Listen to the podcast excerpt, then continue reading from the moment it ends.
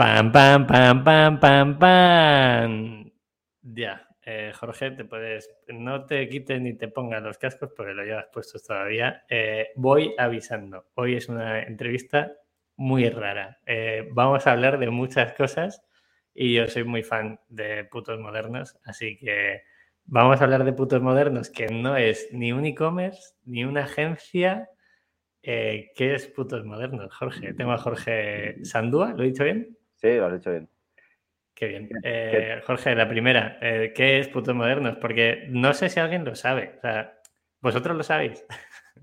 Habría que preguntar. Nosotros no sé si lo sabemos. No, mira, has empezado bien, porque muchas veces eh, siempre todo el mundo empieza como la agencia, putos modernos. putos modernos no es, una, no es una agencia. No, no, no nos gustan las etiquetas, pero tampoco porque no hemos encontrado ninguna que, se adapte a, lo que hacemos. Somos una marca y, dentro de, esa marca caben muchas cosas. Es verdad que somos, no somos quizás una marca al uso, porque hacemos muchas colaboraciones con diferentes marcas o trabajamos para otras marcas y eso a veces no es lo habitual, ¿no? Eh, pero nuestro foco está en producto, principalmente.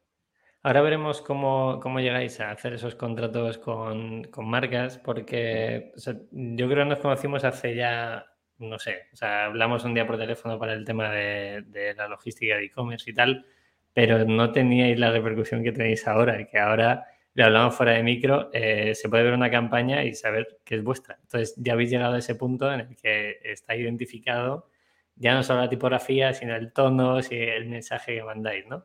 Pero, si te parece bien, vamos a ir al inicio. Eh, ¿Cómo empieza Putos Modernos y cuándo empieza Putos Modernos? Y por qué empieza Putos Modernos. Sí, yo creo que hay como dos, inicios eh, de, Putos Modernos. Uno fue en el 2005, yo venía de, una ciudad muy pequeña, es Pamplona, venía a Barcelona a vivir y bueno, yo me dedicaba a la ingeniería, eh, pero me gustaba mucho el diseño y, vine básicamente a Barcelona con lo opuesto a, a aprender diseño en una escuela que empecé y nada, pues a, a trabajar en diferentes consultoras, bastante aburridas, bastante penoso el trabajo, hasta que un día decidí que tenía que hacer algo un poco más creativo, ¿no? Hubo varios factores, ¿no? Cumplía 30 años entonces, eh, que bueno, ahora ya me parece... Sí, no está tan mal. Hace mucho ya de eso. Eh, y bueno, se juntaron, te digo, varias cosas. Eh, sobre todo fue el hecho de que yo vivía en una ciudad eh, nueva, para mí todo era nuevo, no conocía a nadie y era muy moderna. Entonces, entonces sí que se hablaba de los modernos. Ahora hablar de modernos como súper, es, es, raro. Y, y sí que notaba que estaba un poco out, o sea, que estaba fuera de ahí, no me dejaba, no me dejaba entrar a la discoteca, no, no era lo suficientemente moderno, ¿no? Eso, el hecho de que trabajar en algo que no me llenaba, ¿no? Cuando yo dije, joder, diseño, ¿no? Es parece algo creativo, ¿no? Tenía siempre ganas de hacer cosas. eh, y, el, y, también el leerme un libro de, de Juan José, eh, historietista, ¿no?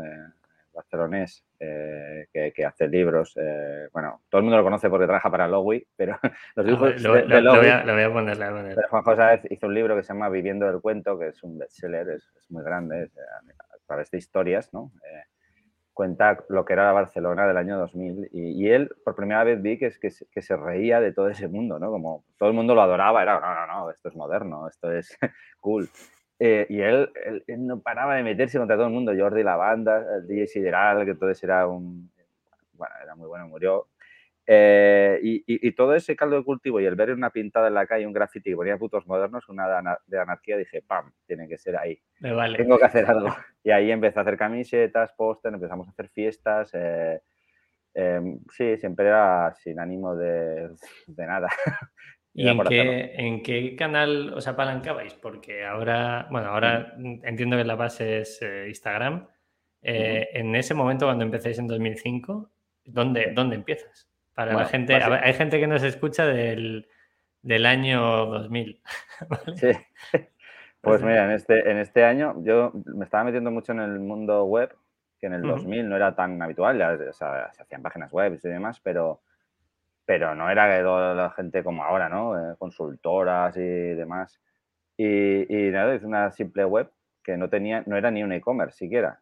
Eran pedidos por mail, eh, el boca a boca, Eh, la cosa es que, pues una cosa tan simple como hacer una camiseta, ¿no? Eh, íbamos a encargo, compramos las camisetas en cualquier tienda, la gente decía, una camiseta marrón con las letras, siempre tenía que venir putos modernos. Serigrafía y, y, sí, no, ni, eso. Vinilábamos en, en, una tienda que se llamaba El Mundo del Llavero, al lado de la Rambla.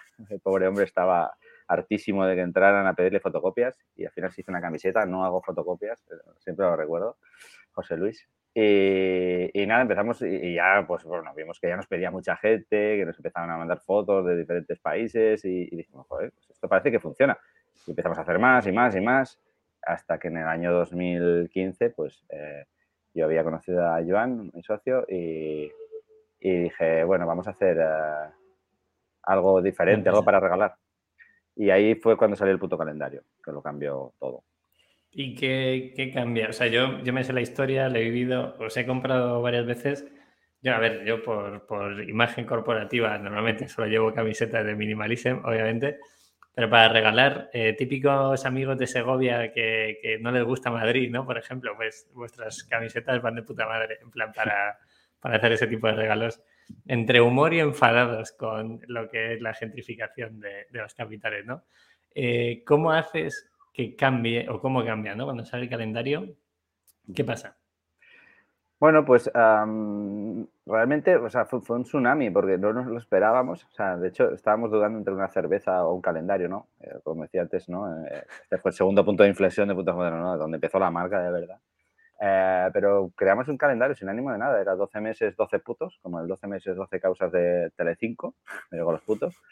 Y pues puto Black Friday en noviembre, eh, puto calor en verano, eh, algo tan simple, tan sencillo como un calendario tan trillado, que encima lo regalaban. ¿Quién va a comprar esto, no? La cosa es que, que, hice 50, básicamente serigrafía, encima los hicimos bastante, eran complejos, porque eran cartulinas negras con serigrafía, entubados, había mucha manipulación ahí. Y, bueno, muy, muy amateur todo. Y sin ánimo de nada. Eh, la, idea era ir a Madrid a conocer estudios, porque aquí ya conocíamos todos, como a Madrid, a conocer, ¿no? Y, fui a, dos estudios básicamente. Uno fue el primero de Rebeca, eh, Rebeca Arce, que acabó diseñando eh, nuestros productos, y el segundo fue el estudio Mola, que es un estudio pequeñito de Madrid, pero que el, director que lo lleva es, Pablo Ferrer. Y, yo lo conocía porque fue uno de los primeros diseñadores de la Neo 2, de la Neo 2, de la Magazine. Y yo, lo conocía, o sea, tenía ese referente porque para mí la Neo 2 como era, ¡buah! Lo cambió todo, ¿no? En un momento en el que no había nada, había pequeñas revistas, me acuerdo, en Barcelona, alguna cosa, pero es que la Neo 2 era, ¡buah! era eso, Neo 2. Y fui allá, me acuerdo, y me dijo, pero hubo un momento que me dijo, ¿pero a qué has venido? Súper. Y tú, pues no lo sé. Un poco violento. Yo, yo, le dije, no sé, quería conocerte y tal. Y el tío estaba un poco agobiado, ¿no? Porque estaban cambiando el negocio, estaban. Pues uh, él le sacó una foto al calendario, yo me fui estaba con, con, mis sobrinos jugando a las cartas, me acuerdo, era el 5 de diciembre, por ahí.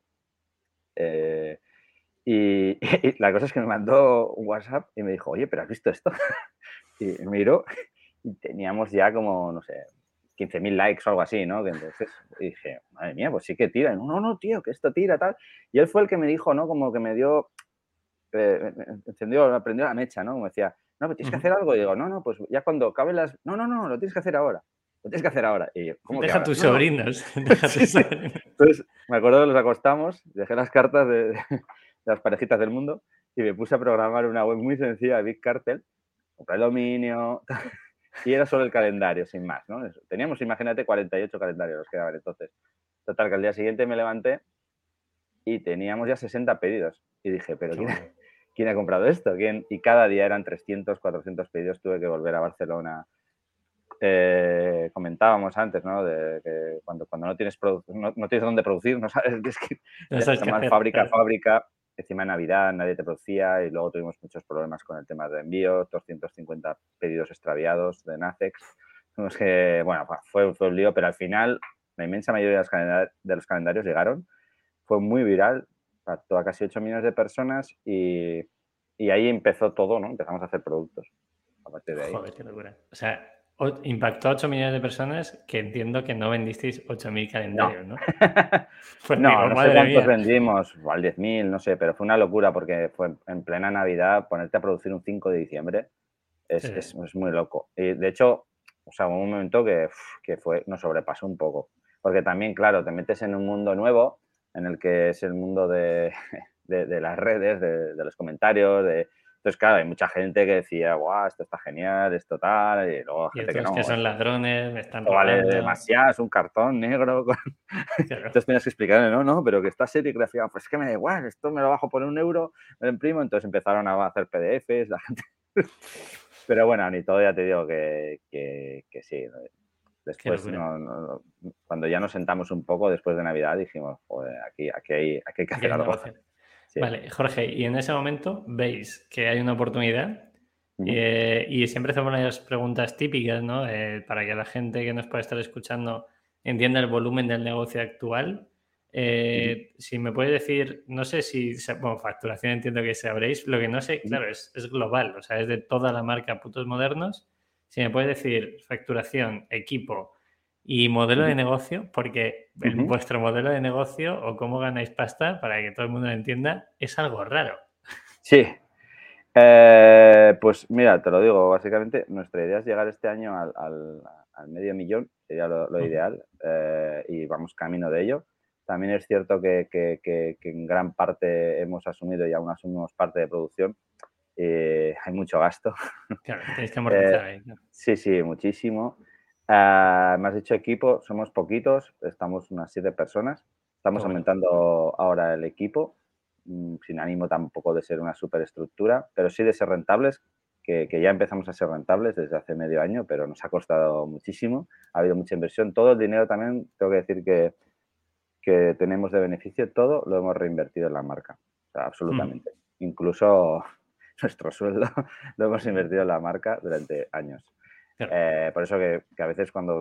¿Cuántos años, Jorge? Porque este dato me interesa. Nosotros siempre decimos que una marca o un e-commerce eh, mínimo, eh, por ejemplo, en el caso de Minimalism, Víctor y yo cuando empezamos estuvimos dos años y medio sin ver un euro, o sea, ni uno. ¿Vosotros más o menos cuánto tardasteis? Claro, yo cuando empecé en el 2015, yo, es que tenía antes un estudio de páginas web y, trabajamos para la Generalitat, para muchas cosas. Eh, y digamos que en ese año yo aún estaba trabajando en eso. Ya entró eh, Joan, eh, Joan a trabajar en la parte creativa. Eh, y él, pero él seguía trabajando con sus proyectos y yo seguía con los míos. ¿no? Entonces estuvimos así tirando durante tres, cuatro años. el quinto ya mm, nos empezamos a dedicar ya más en serio, ¿no? Sería hacia el 2021. También tocó la pandemia en medio, que sí, podemos hablar de eso. Y ha sido a finales del año pasado hasta este año cuando hemos empezado a ver la luz. Ver la luz es a poder cobrar y claro que esto Estar tranquilitos. sí, que mucha gente no, ¿no? La gente piensa, ¿no? Que, guau, que bien nos va, tal, pero claro, toda la inversión que has hecho antes, ¿dónde está? Porque no está, eh, no está en tus bolsillos. Entonces, claro. para, eso, para eso están estos podcasts, Jorge, para que la gente entienda la realidad de los negocios, que es que está bien ver... Sí, es un poco así. Y, y respondiendo, respondiendo a la tercera pregunta, el modelo de negocio, Actualmente tenemos tres verticales, podríamos decir, que una parte sería la, el producto en sí, ¿no? Eh, funcionamos ahora, ahora estamos cambiando el modelo de negocio, estamos tirando a, royalties, porque no podemos asumir las producciones, no queremos embargarnos con los bancos y no queremos pedir eh, hacer rondas de financiación de momento para cubrir eso, porque también hacemos mucho producto estacional tenemos agendas, tenemos calendarios, te los puedes comer fácilmente. Por eso estamos firmando acuerdos ahora con marcas comerciales como Grupo Planeta, que ha comprado los derechos de nuestros libros y, agendas y calendarios. Eh, también está dentro, son subsellos, ¿eh? subsello Alenta, subsello Tantan Fan. Estamos haciendo bicis con Santa Fixi o con Plata Romelón vamos a hacer también. Un beso para Champa. con Champa, sí. Muy guay. Estuvimos haciendo ayer la sesión, va a quedar espectacular. Esa es una parte. La segunda parte sería colaboraciones con marcas. Que ahí ya trabajamos y con, muchas marcas, desde marcas pequeñitas hasta Pepsi y, y demás, ¿no? En el que siempre eh, eh, traemos, em, utilizamos nuestro tono de marca. O sea, la, gente dice, ¿no? siempre hacemos el, putos modernos por, putos modernos por Pepsi, por por... Entonces es como la, marca putos modernos hablando de otras marcas, ¿no? Pero con su lenguaje, ¿no? Que eso le gusta mucho. Eso, Jorge, hay una duda, ¿vale? Para entrar un poquito más en esta, me parece muy curioso. Eh, habéis hecho campañas he visto con Pompey, con Grey Glasses, eh, o sea, abarcáis varios, eh, y luego Pepsi, ¿no? Que, joder, el vídeo es, eh, voy a intentar ponerlo en la descripción, luego abajo para que la gente lo vea. ¿Cómo, ¿Cómo acotáis? O sea, ¿a qué marcas decís que sí y a qué marcas decís que no? Ya, es difícil y yo entiendo, también hay marcas que a veces se cabrean, ¿no? Muchas, ¿no? Porque ni siquiera a veces intentamos contestar a todo el mundo, pero tienes que tener en cuenta, tenemos unas 60 peticiones por mes de colaboraciones, son dos al día. Eh, no podemos hacer todas, no queremos tampoco que nuestro público al final, ¿no? ya, tenéis que quemar la marca, claro. Por eso, eh, tengo que decir que le gusta mucho a nuestro público, porque al principio teníamos dudas, ¿no? De empezar a hacer colaboraciones, las empezamos a hacer por un hecho de, financiación, casi de, la propia marca, ¿no? De una manera un poco diferente, ¿no? Y decíamos, pero ¿cómo vamos a anunciar otra marca dentro de nuestra marca, ¿no? Eh, pero bueno, creemos que, está funcionando y, para decir que sí o no una marca no es solo presupuesto, ¿eh? Hay varios factores. O sea, lo primero, tiene, tenemos que empatizar algo con la marca, algo o bastante en algunos casos. Eh, tiene que haber presupuesto, es cierto, pero sobre todo también tiene que haber libertad eh, para, hacer lo que nosotros, nosotros al final les ponemos mucho en nuestra marca, quizás más que, la propia marca. sí, entonces el contenido es muy importante. Nosotros eh, generamos contenido, no, no hacemos el pon tu anuncio aquí, que hace mucha gente y es totalmente lícito, pero nosotros no. Nosotros tenemos que crear ese contenido y cada vez encima tiene, es más exigente y tenemos que crear diferentes formatos para que la gente no se aburra y podamos hacer contenido de calidad. Eso es lo que, la tercera pata es la, creación de contenido, que decía del modelo de, negocio, que eh, tanto puede ser para marcas, pero sobre todo también estamos trabajando ahora en crear contenido propio, que uno podría ser nuestro canal de Instagram, donde hacemos nuestras frasecitas. ¿Cuántos followers tenéis ya? Porque... Eh, creo que estamos por los 320, 320 mil. Sí, ha sido orgánico prácticamente el 100% hasta ahora que hemos empezado a hacer cositas eh, de pago que, y hay marcas que han puesto dinero. Pero sí, sí, son bastante... 320.000, claro, 320.000 militantes más que fans, decimos, que han aguantado ahí carros y carretas. Y además el engage, o sea, el engage es el, el bueno, el engage, coño, no sé cómo se dice en castellano. Eh, eh, es bastante bueno, ¿eh? Las, las publicaciones que la gente comenta.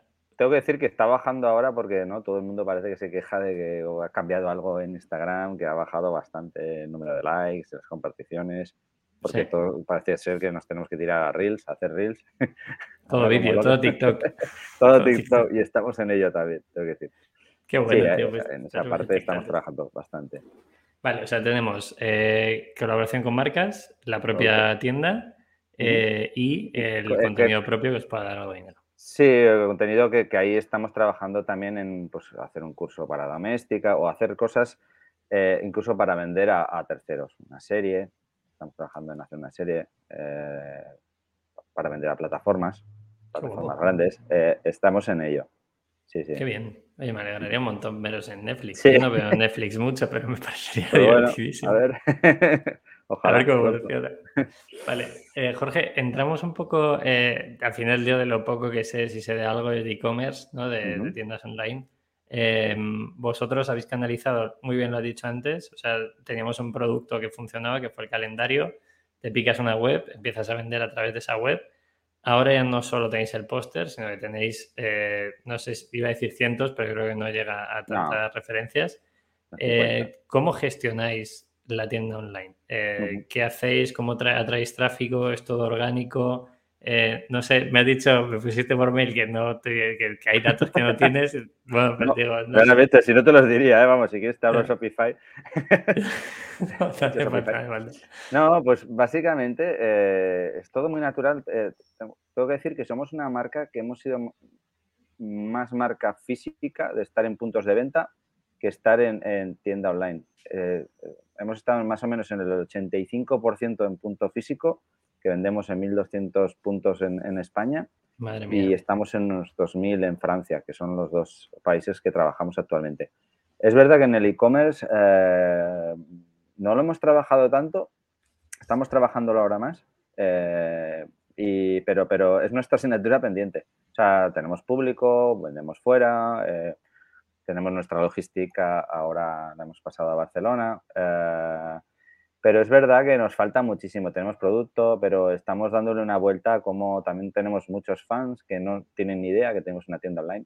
Porque ya te digo, todo el esfuerzo hasta ahora lo hemos hecho en, punto de venta físico, en snacks, en Casa Libra. Ah, vale. Pues Jorge, ¿cómo, ¿cómo se llega? Esta pregunta yo no la había pensado, ¿eh? pero ¿Cómo llegáis a esos puntos físicos? O sea, para alguien que, imagínate, que esto es, esto es un ejemplo que nos escribe muchas veces, ¿no? Alguien que se dedique a la madera o a algún tipo de diseño específico y quiera vender eh, su trabajo en puntos físicos, ¿cómo hacéis ese trabajo de conseguir esos puntos físicos? Ahora ya entiendo que vosotros tenéis reconocimiento y un FNAC te puede venir o incluso la propia distribuidora de la, de la empresa que te está publicando el libro, pero al principio, ¿cómo empecéis a tener esos 1200 puntos físicos o esos 2000 en Francia? Que me parece una locura. A ver, básicamente, yo. Esta pregunta me la hacen bastante, ¿no? Y mucha gente, ¿no? Que, que está sacando producto, que tiene producto, que tiene libros, eh, eh, ¿no? Ah, a ver, fácil no es. Tienes que tener una buena carta de presentación, que muchas veces es tu producto, tu marca. Nosotros cuando empezamos teníamos solo un calendario. Eh, nos vino una distribuidora eh, y empezamos, nos empezó a distribuir ¿no? ya en puntos de venta, pero evidentemente necesitaban más producto. Ese producto había que hacerlo ya. O sea, los tiempos, eh, vosotros lo sabéis bien, son tienes que pensar a, La gente lo quiere para ayer. Sí, sí, lo quiere para ayer. Entonces, cuando te venían y, oye, ¿cuál es tu catálogo de productos? Eh, ¿Perdona? sí, sí, ¿cuál es el catálogo? No, es que tengo dos. Tú dame una noche que te diseño lo que quieras. ¿A qué te refieres? al, principio nos costó porque no teníamos una identidad. Luego ya entró Rebeca Arce y, y empezó a diseñar eh, ¿no? una identidad clara, reconocida, reconocible.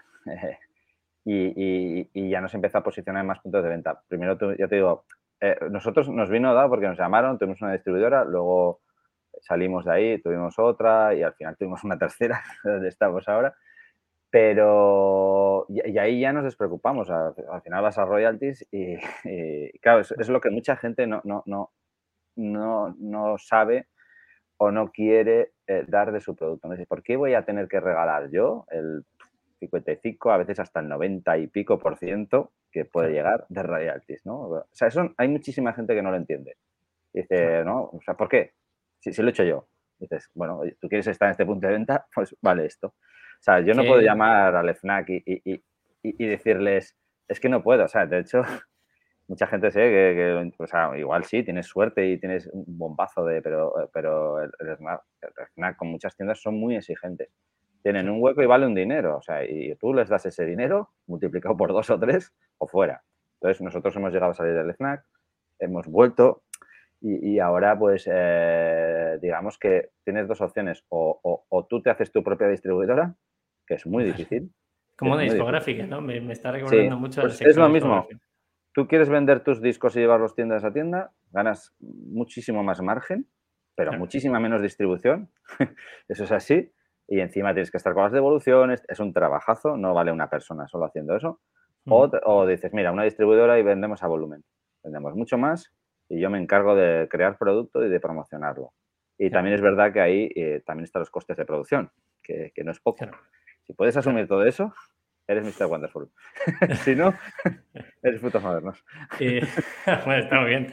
A ver, no, no, no hay mal. O sea, joder, no sé cuánta, qué facturación tendrá Mr. Wonderful, pero no sé, no, podría decir una cifra, pero ahora mismo la oí en su momento, pero eran más de 100 millones. Sé, era una barbaridad. Era, una barbaridad. Era una barbaridad. Eh, Jorge, para que la gente entienda, eh, yo más o menos lo he entendido, no te creas, es un sector que no tengo nada de conocimiento, que es el sector de la distribuidora. Si tú quieres poner ese producto, pongamos FNAC o en, yo que sé, Carrefour o donde sea, eh, el contrato, a ti te tú pones el producto, lo adelantas esa producción, o sea, asumes los riesgos de la fabricación y eh, te dan un porcentaje de las ventas, ¿no? Sí, eso es. Bueno, más o menos. Vale, que me, Sí, bueno, todo depende, o sea, puede ser o productor tú o puede ser eh, un tercero metido en la ecuación que produzca. Por ejemplo, nosotros producimos, sacamos libros con Planeta pues Planeta lo produce. Planeta se encarga en este caso de distribuirlo y se encarga de, incluso nos ayuda en la promoción en parte o te ayuda a salir en medios de comunicación y demás, ¿no? Pero digamos que al final nosotros no vemos el dinero aquí, o sea, no hay paneles de control en el que tú ves eh, lo que se está ganando, ¿no? Y, lo que te quedas, la parte que te quedas, pero evidentemente, pues eso te decía, vamos a volumen. Nosotros también lo que queríamos un poco era llegar al máximo público posible, aumentar muchísimo la audiencia. Queremos que sea una marca conocida y, y, de ahí llegan a las ventas. Entonces, eso se consigue con, mucho producto de calidad y con, varias distribuidoras, porque al principio pensábamos que era una. Actualmente, mm, a nivel de... Nosotros le llamamos partners comerciales, cuando encontramos, cuando hacemos un producto con plátano melón o cuando trabajamos para Primor, para nosotros ya son partners comerciales que, que son como mini distribuidoras cada uno que se encarga y te pone, o sea, ya no hay un monocanal, ya, ya ahora hacemos, estamos en muchos canales diferentes, hacemos aromas, hacemos bicis, hacemos cosas muy diferentes. sí, siempre que tenga un tono que nos guste, no, no brandeamos cosas, no, no es pon tu logo aquí o pon una frasecita de Instagram aquí, tiene que ser un producto creado, tiene que haber un concepto detrás. Entonces, y por rematar este tema, ¿eh? Em, veo muchísima gente que, que, saca producto también mucho diseñador, eh, y no, pues lo vende en su web y es totalmente lícito, pero ahora mismo eh, depende de lo que quieras conseguir y a dónde quieras llegar. Eh, pero hay muchos gastos detrás. Si tú quieres ser el número uno de algo o el número 10 o el número 100 en libros ya, entonces hace falta, hace falta mucho esfuerzo, mucho dinero va a estar ahí. Jorge, para cerrarlo, dame un intervalo, una horquilla entre qué porcentaje os puede quedar a vosotros. No, pues mira, pues puedes estar entre el 3%, que tenemos algunos productos, no puedo decir cuáles, pero bueno, para que veas un poco, ¿eh? sí, sí, sí. Hasta el, hasta el 45% es lo máximo bueno, que hemos llegado a tener. Bueno, luego en la web tienes más margen, evidentemente, pero esto estoy hablando Sí, podría ser, sí. Un 3-45% sería el máximo que puedes conseguir de, Qué interesante. Que bueno, eh, estoy a punto, estoy buscando a alguien de editoriales de libros para que me explique ese 8 o 10% que le da a los, a, los escritores. Ya llegará, ya ese podcast será, será en otro Si quieres te ponemos en contacto, conozco a varios. sí, Oye, pues no lo descartes, no lo descartes. No lo descartes. Vale, eh, para que la gente recapitule un poco, el modelo de negocio yo lo veo bastante interesante. Creo que está muy bien pensado, ¿eh? Jorge, no, no por deciros cosas bonitas a, a la gente que nos escuche, sino que estáis haciendo crecer la marca a través de ese producto, a través de esas distribuidoras. Y es probable, y aquí sí que me gustaría que me dijeras más o menos, qué porcentajes de facturación tiene cada cosa. Porque eh, hacia dónde me tira lo que tú estás contando es, oye, tenemos una marca a nivel de producto, de fabricación de libros, etcétera, que nos da a conocer y a lo mejor luego la parte, entre comillas, más de agencia es lo que hace que, seamos más rentables. ¿Esa es vuestra estrategia o, me lo estoy inventando? No, sinceramente hasta ahora no hemos tenido una estrategia muy clara. O sea, sí que, o sea, teníamos estrategia. Lo que pasa que, que ha ido evolucionando. También es verdad que, eh, que pasó una cosa, ¿no? Hace dos años que nos pasó a todos y nos arrasó, que fue la pandemia. Eh, y, eso nos ha hecho replantearnos muchas cosas. Eh, nosotros éramos productores, sacamos nuestro producto, cierran las tiendas, no se pueden tocar los libros eh, no se puede ni siquiera eh, comprar físicamente. Eh, ¿Qué sucede? Pues que llega marzo, abril y tenemos una devolución brutal. Que esto también es una de las partes ¿no? que mucha gente no, no, ve, ¿no? Como en plan, no, a mí dame mi dinero, yo he hecho esto, dame mi dinero, pero ya, también hay una parte detrás que, que, ha asumido la marca, ¿no? Que son las pérdidas, que son los abonos, que son miles y miles de euros que se devuelven porque la gente no puede vender los libros. Eh, porque dices, vale, se vende mucho online. Sí, sí, se vende mucho online, pero, pero hay un tiempo para venderlo y fue Navidad. Navidad fue un desastre. Entonces ahí nosotros eh, es cuando nos replanteamos eh, que hay que cambiar el modelo y empezamos a buscar partners que nos ayuden a producir el producto, que ellos producen a precios, a costes mucho más bajos y a pesar de que tengamos unos beneficios mucho más bajos por producto, podemos vender muchísimo más. Y ahí es donde entran las colaboraciones también y, a día de hoy las colaboraciones tienen un peso muy grande pero queremos que la balanza, queremos cambiarla, invertir la balanza y estamos en ello. Sacar mucho más producto, tener muchos más partners comerciales y poco a poco, no digo dejar de hacer colaboraciones porque sí que nos, para nosotros ha sido más difusión y financiación, por decirlo de alguna manera, pero no queremos vivir de eso, no queremos ser una agencia, no... Hay un punto, Jorge, que creéis que se puede llegar a quemar. O sea, si igual que estáis en un momento, creo, eh, creo entender que es bastante dulce, donde oye, las marcas vienen, hacéis cosas con Pepsi, eh, o sea, es un momento bonito. ¿Creéis que si abusáis de esto, eh, puntos modernos como marca se puede llegar a quemar? Seguramente. O sea, podría llegar a pasar. Lo que pasa es que sí que es verdad que nosotros mismos o sea, nos quemamos antes. Entonces, para cuando alguien ha conocido y dice, hostia, pero todo el calendario, a mí se me hace muy raro, ¿no? el puto calendario, como qué divertido. Y, como un cantante le piden la canción que fue el hit hace 20 años, ¿no? y te la toca otra vez, ¿no? O sea, sí, es verdad que, no sé, creo que el límite, el punto está en el que si nosotros nos aburrimos, claro. entonces eh, eh, cambiamos. Y de hecho, nosotros hasta ahora eh, hacemos las, las, frases en Instagram, por lo que nos conoce mucha gente, ¿no? Ah, esta gente son los que hacen las frases en Instagram. Pero sí que nos dimos cuenta también en un momento en el que eso ya, pues bueno, no, seguimos haciéndolo y funciona. Empezamos a hacer las colaboraciones y eso empezó a gustar mucho. Nos dábamos cuenta que, era incluso lo que más se compartía de, nosotros y era como la gente compartiendo publicidad. Decía, no, es que esto no es publicidad. ¿no? Eh, me gusta eso, me gusta esa percepción. Sí, sí, y entonces eh, a partir de ahí empezamos a meter vídeo. Hicimos un vídeo con Pompey que, que nosotros hacíamos una miniserie, bueno, que tampoco era nos llamaron para hacer una nueva colaboración eh, y dijeron que habíamos hecho una de una campaña de carteles en calle, el estilo puto moderno, mucha gente llama ahora, y gustó muchísimo, tuvo mucho impacto, les aumentó la ventas un 50% a Pompey. Y, entonces nos dijeron, no, queremos otra. lo mismo.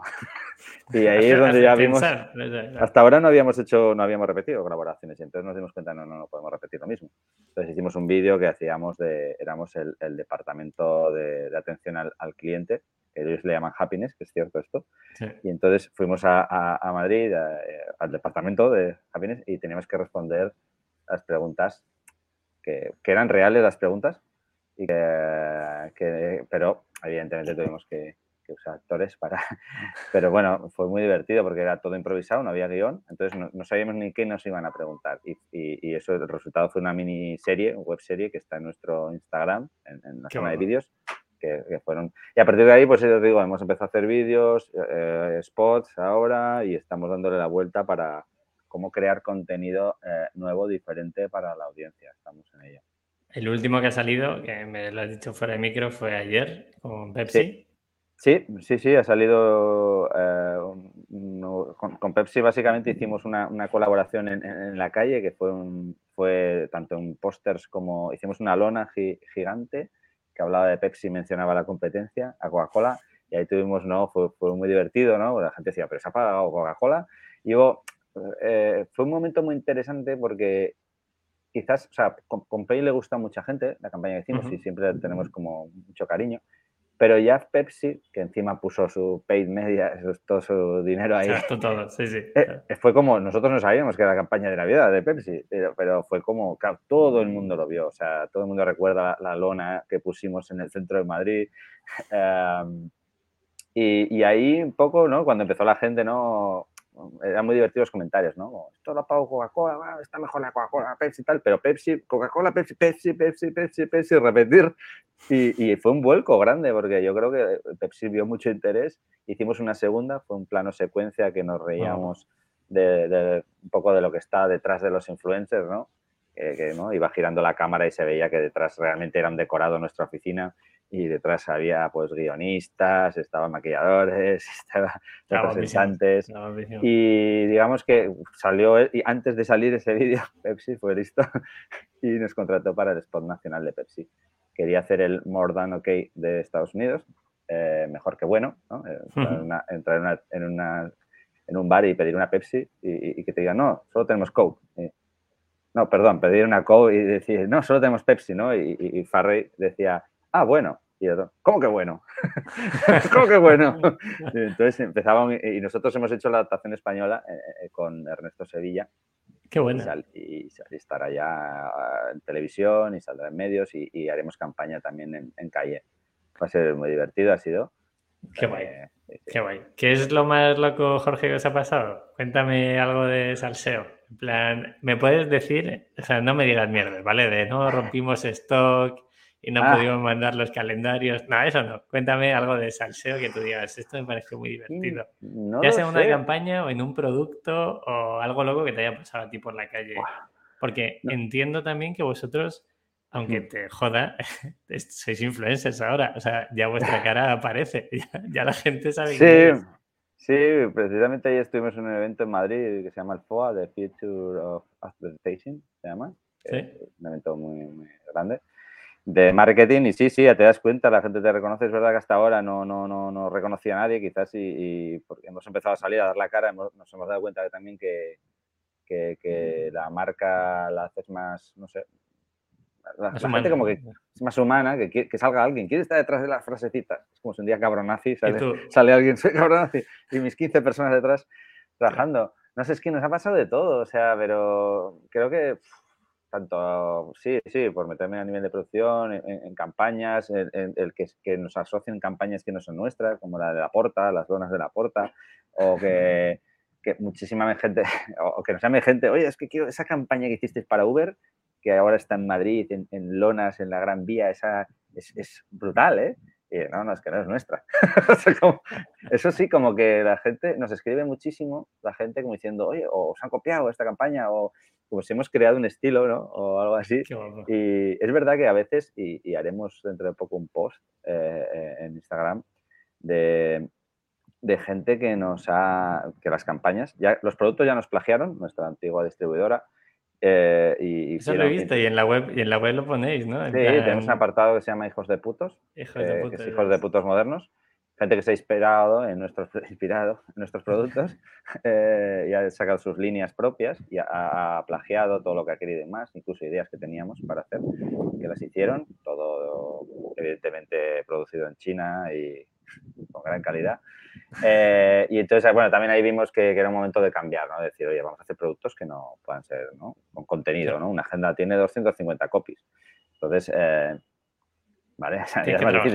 O, libros. Entonces, sí, anécdotas muchísimas, igual ya te digo, pero, pero más que anécdotas ha sido como piedras en el camino que hemos ido pasando y, entre medio, pues, gente que no te hacía absolutamente ni caso. Yo, como decía, vengo del 2005, ¿no?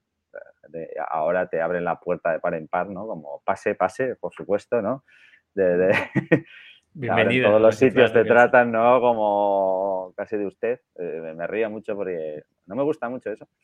Eh, pero bueno, sí, no, tendría, es que no sé, anécdotas. Me has pillado ahí en un punto que tampoco, casi cada día tenemos cosas que nos pasan curiosas, desde sacar un libro de vendehumos y que te vengan vendehumos aquí a intentar venderte su humo o a intentar lavar su, su, imagen antes de, no, no, pero yo no soy un vendehumo, no, yo no aparezco en ese libro que no citamos ¿Qué hay, ¿Qué hay en el libro de, de Vendehumos, Jorge? Porque a mí eh, me parece muy curioso. O sea, hay, hay, cosas que, por ejemplo, yo el, calendario de, de, los autónomos, ese lo he visto varias veces, la, ropa la he regalado varias veces, pero ¿qué hay dentro de un libro que la gente no sabe qué puede haber dentro? ¿no? a lo que voy es un calendario, tú lo ves y dices, vale, sé lo que es, tal, eh, pero dentro de, dentro de ese libro, ¿qué se puede encontrar la gente? Sí, bueno, pues, mucho contenido. la gente se pensaba que en el libro, que es el Hazte Rico Vende Humo, ¿no? que es un manual de estafa, una estafa eh, de manual, lo hemos llamado así. Realmente hay contenido, o sea, creamos una especie de manuales de cómo crear tu propia estafa piramidal o cómo reconocerlas, al menos, ¿no? Entonces hacemos con una serie de gráficos, de, diferentes pasos, cómo convertirte ¿no? en un buen vende humos.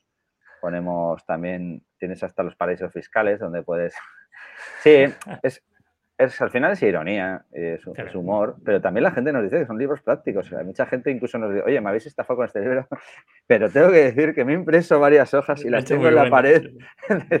Esto nos pasa a menudo. Muchísima gente, ¿no? Que, o también que dicen, ah, pero es que me compré el libro y no está en blanco. O sea, que pensaba que era en blanco el libro y que realmente era una estafa de libro. Entonces, sí, sí, es muy divertido, sobre todo mucho humor. Siempre buscamos humor y utilidad. Humor inteligente le llaman. No, creo que lleguemos a eso. Pero sí, que sea divertido, pero que a la vez aprendas con algo. También hemos hecho un segundo libro ahora, que realmente es el tercero, porque teníamos, el primero fue un pasatiempos modernos, una reversión de los pasatiempos, también muy divertida. Y ahora hemos hecho el, el Kamara Sutra, y, ahora ya es un manual ilustrado del postureo, es un manual sobre cómo convertirte en un influencer, pero bueno, como, como todos los diferentes postureos que, que hay hoy en día, desde las piernas al sol, que es el más clásico, hasta el misionero, que es aquel que se va a África solo para que le den la camiseta azul de UNICEF y sacarse las fotos rodeado de niños, ¿no? Esa gran... ¿no? Un poco, sí, hipócrita o el, o el vaso de café con tu nombre, que no voy a decir la marca. aquí nos gusta el buen café, Jorge. Eso... Por eso ya lo sé, con Sira. Sí, sí. Aquí hacemos cosas con Sira. Sí, sí, sí, por eso, por eso nos reímos de eso, de, ese mundillo y, ese libro lo sacamos el 8 de junio. Estuvimos en la Feria de Madrid firmando y, bueno, es nuestro, es nuestro novedad ahora. Qué bueno. ¿Cuál es, ¿Cuál es el producto más vendido? O sea, ¿sigue siendo el calendario? Actualmente, bueno, el, el, calendario, realmente hemos hecho varias versiones. Hicimos el puto calendario y luego lo hicimos en varios idiomas que vendemos en diferentes países. Pero después sacamos una serie de calendarios el año pasado, que fue el punto calendario del autónomo, el del opositor y el del runner. Eh, y, nos dimos cuenta también que no queríamos, o sea, nos pesaba mucho el tema de las devoluciones y qué hacemos ahora con, con este sobrante, ¿no? Que lo tiras, lo, bueno, evidentemente lo vas a reciclar, tal, pero ni todo no nos gustaba mucho, ¿no? Y, no podemos funcionar con hacer stock ni producir eh, bajo demanda porque nosotros eh, vendemos los productos en septiembre y si se han vendido bien y si no nos los devuelven en febrero. Entonces, eh, hicimos un calendario temporal.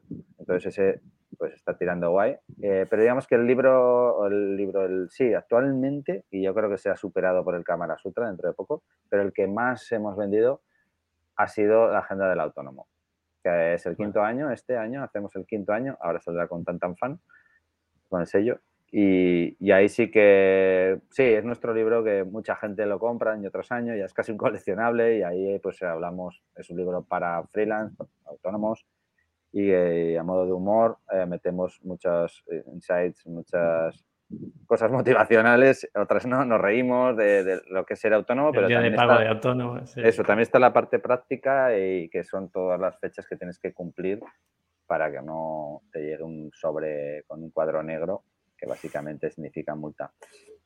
Entonces, sí, ese es el más ahora. Vale. Jorge, para ir cerrando, eh, ¿cuál es el futuro de putos modernos? Ya has dicho que las tres líneas de negocio es ir incrementándolas y sobre todo ir incrementando producto para que, para que siga creciendo la marca, sea una marca un poco más reconocida, que sería, entiendo, vuestro objetivo final. ¿Hay algo más a futuro que vosotros tengáis en mente cuando sentáis todos los días a currar?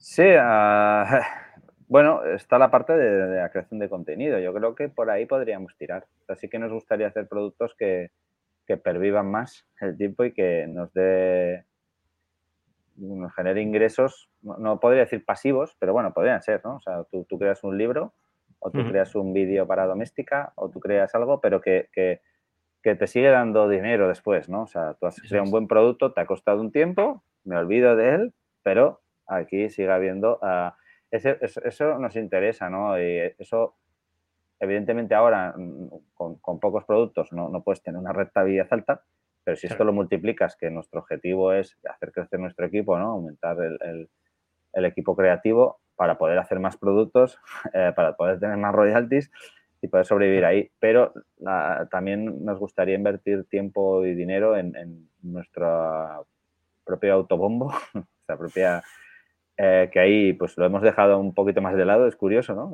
somos buenos comunicadores, o eso nos dicen, ¿no? Hacemos campañas, pero para nosotros hemos sido un poquito desastre. Y eh, estamos metiendo mucho tiempo y recurso ahí y también en la parte de creación de contenido sin que sin encargo previo. Es decir, oye, pues nos ha apetecido hacer esta serie, hemos hecho este podcast, eh, ¿con ánimo de qué? De nada, pero igual un día te viene una marca y te dice, oye, a partir de hoy es y tal, o, quiero que hagas esto para mi marca. Eh, vamos en esa línea ahora mismo.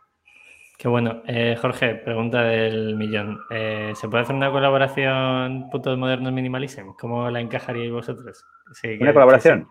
¿Qué se te ocurre a nivel de atraco? Ya, esto ya, si hace falta, lo hacemos por mail, pero Sí, sí. Si yo te dijera, si yo te llamo mañana en frío y te digo, Jorge, que quiero hacer algo con vosotros, ¿qué, qué, se te ocurriría?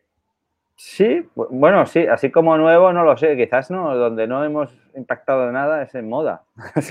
nosotros solo tenemos una camiseta y, nada más, no somos fuerte ahí, es verdad, una camiseta que está bien, orgánica y hemos, nos hemos currado, pero solo es un logo, ¿no? No, tenemos, no hemos trabajado en moda. O sea, es un tema que a mí me gusta, pero que me da muchísimo respeto y, que sé que tiene muchísima dificultad eh, porque lo poco que he trabajado y con las marcas que he trabajado sé que es muy difícil. Es muy difícil porque ya no son, aparte de que crear moda ya es difícil eh, o tener una marca de moda eh, y por la competencia que hay, etcétera, es el tema de la producción, es el tema de las tallajes, de los colores, de las devoluciones, de me compro cuatro tallas y ya devolveré tres o cuando quiera, ¿sabes? Eh, eso me parece súper complejo. Ya no te digo hacer calzado o que, yo creo que vas incrementando ya el nivel de, Entonces sí que por ahí, ¿no? A mí se me está ocurriendo una. Luego te pongo un mail con Jesús, nuestro... porque creo que podemos hacer algo en el tema de la transparencia, de mm. limpiar, eh, que todas las marcas ahora son sostenibles. Sí. Lo mismo tenemos que hacer algo. Lo mismo ese es, ese es un punto que ahí también creo que podríamos, sí, sí. Nosotros nos llegan muchas marcas y, es de agradecer que todo el mundo quiera ser ahora sostenible y tienes, pero es que no es que tengas que ser o parecer, tienes que serlo, punto. Entonces ya no es un punto, creo que ya como que diferenciador, ya es algo, es un, es, la base, más, tienes que ser esto. A partir de ahí, ¿qué más eres? ¿No? Estamos en ese punto, ¿no? Que muchas marcas yo creo que se han quedado, eh, eh, y ahora que soy yo, porque esto ya lo tengo, entonces, creo que nosotros sí que trabajamos la honestidad. Entonces, sí que somos muy honestos para nosotros mismos y con las marcas. Entonces, e, e, es, nuestro punto más fuerte. O sea, que creo que ahí podemos coincidir. Pues Vosotros sois muy honestos en vuestros números y todo. De más, muchas veces. Eh, y también con el tema de no logo. Yo creo que algo podemos hacer. Eh, estoy pensando en alto, pero bueno, estoy ah, pensando en alto para 3.000 personas que no se escuchan. Así que, eh, gracias. está bien. Yo soy muy fan, muy fan de Adbusters, que también tienen, no sé si lo conoces, pero es, no, no, es una marca, bueno, marca, no sé, es un magazine y, ellos han trabajado mucho el tema de no marca también, el, no logo, bueno, tienen un logo que es un redondo negro y así, hacen calzado, pero principalmente hacen una revista que se llama Busters, eh, muy, muy, muy interesante y trabajan mucho si no los conocías, puedes mirarlo porque es una buenísima referencia. Voy a tomar nota. vale, Jorge, tío. Pues nada más. Eh, hasta aquí el podcast. ¿Quieres decir algo más? ¿Quieres animar a, alguien a que lance cosas? ¿Quieres vender alguno de tus productos? Puedes decirlo. bueno, yo creo que ya he citado varios productos y he vendido varios. No, eh, decir que, mira, esto es un poco para hacia vosotros, eh, dar un poco cera. Eh, que yo sigo desde hace muchísimo tiempo. Os he puesto de ejemplo en muchísimos sitios. Incluso la gente me, ha tratado de pesado, como, no, no, no, ya, ya, pero no son Filiación. sí, sí. Y, desde el principio tengo que decir que me gustó, o sea, esta transparencia, este panel de control de ventas que ponéis, no sé si, entonces, si ahora lo hacéis o, pero eh, no sé, me ha parecido, y, esta manera de no, no, querer crecer por crecer, o no, de, comentabas, sois poquitos y, ¿no? Como, que es muy difícil mantener eso. Es muy difícil. Igual es más fácil mantener una estructura de 20 personas, a, pesar del agobio que te pueda generar, ¿no? créditos y tal, y bueno, pero esto es una pelota. Pero creo que, que, de verdad lo estáis haciendo muy bien. O sea, y, yo, me he inspirado muchísimo. Y de hecho, eh, si, si, me estás llamando hoy, probablemente también es porque el primer contacto que creo que te escribí hace años fue para pedirte a ver cómo hacías con el tema de la logística. Estaba muy agobiado y tú me dijiste, tienes que ir aquí con esta gente y tal. Y me vino súper bien, o sea que te lo Yo todo lo que podamos ayudar. O sea, sí que es verdad que ahora hay veces que no me da el mail, o sea, no me da la vida. Eh, tengo que entrenar, como digo yo. Últimamente cuando alguien me dice, hey Pepe, ¿me puedes ayudar con esto? Digo, mira, es que tengo que ir a entrenar. sí, no, pero esto también nos pasa, yo creo que a todos, ¿no? Por eso y nos sabe mal, y a nosotros también, ¿eh? No contestar, y aquí lo digo, no podemos contestar, ponemos una oferta de copy, nos llegan mil, mil currículums, no podemos contestar a todo el mundo y me sale fatal. Y, todas las colaboraciones y toda la gente que intentamos ayudar a todo lo que podemos, ¿eh? Pero no llegamos a todo, ¿no? Bueno, esperemos que si yo te mando un mail con colaboración minimalista en fotos modernos, eh, veamos qué se va a hacer. Vale, Jorge, mil gracias a vosotros también por el trabajo que hacéis, por pinchar a la gente con todo, ya no solo con frases en Instagram, que fue el inicio con camisetas, sino ahora también a la parte de crear contenido, que para mí me parece flipante. Hay mucho recorrido por ahí. Nada más, eh, a ti que has llegado hasta aquí, eh, gracias por escuchar. Eh, recordad que la mejor forma de que esto crezca es que lo compartáis con vuestros amigos, novias, novios, padres, madres, con quien queráis, que creo que ha sido muy interesante hemos aprendido mucho de Jorge y de Putos Modernos. Jorge, mil gracias de nuevo y nos vemos pronto, seguro. Ojalá. Venga, un abrazo. gracias. Chao.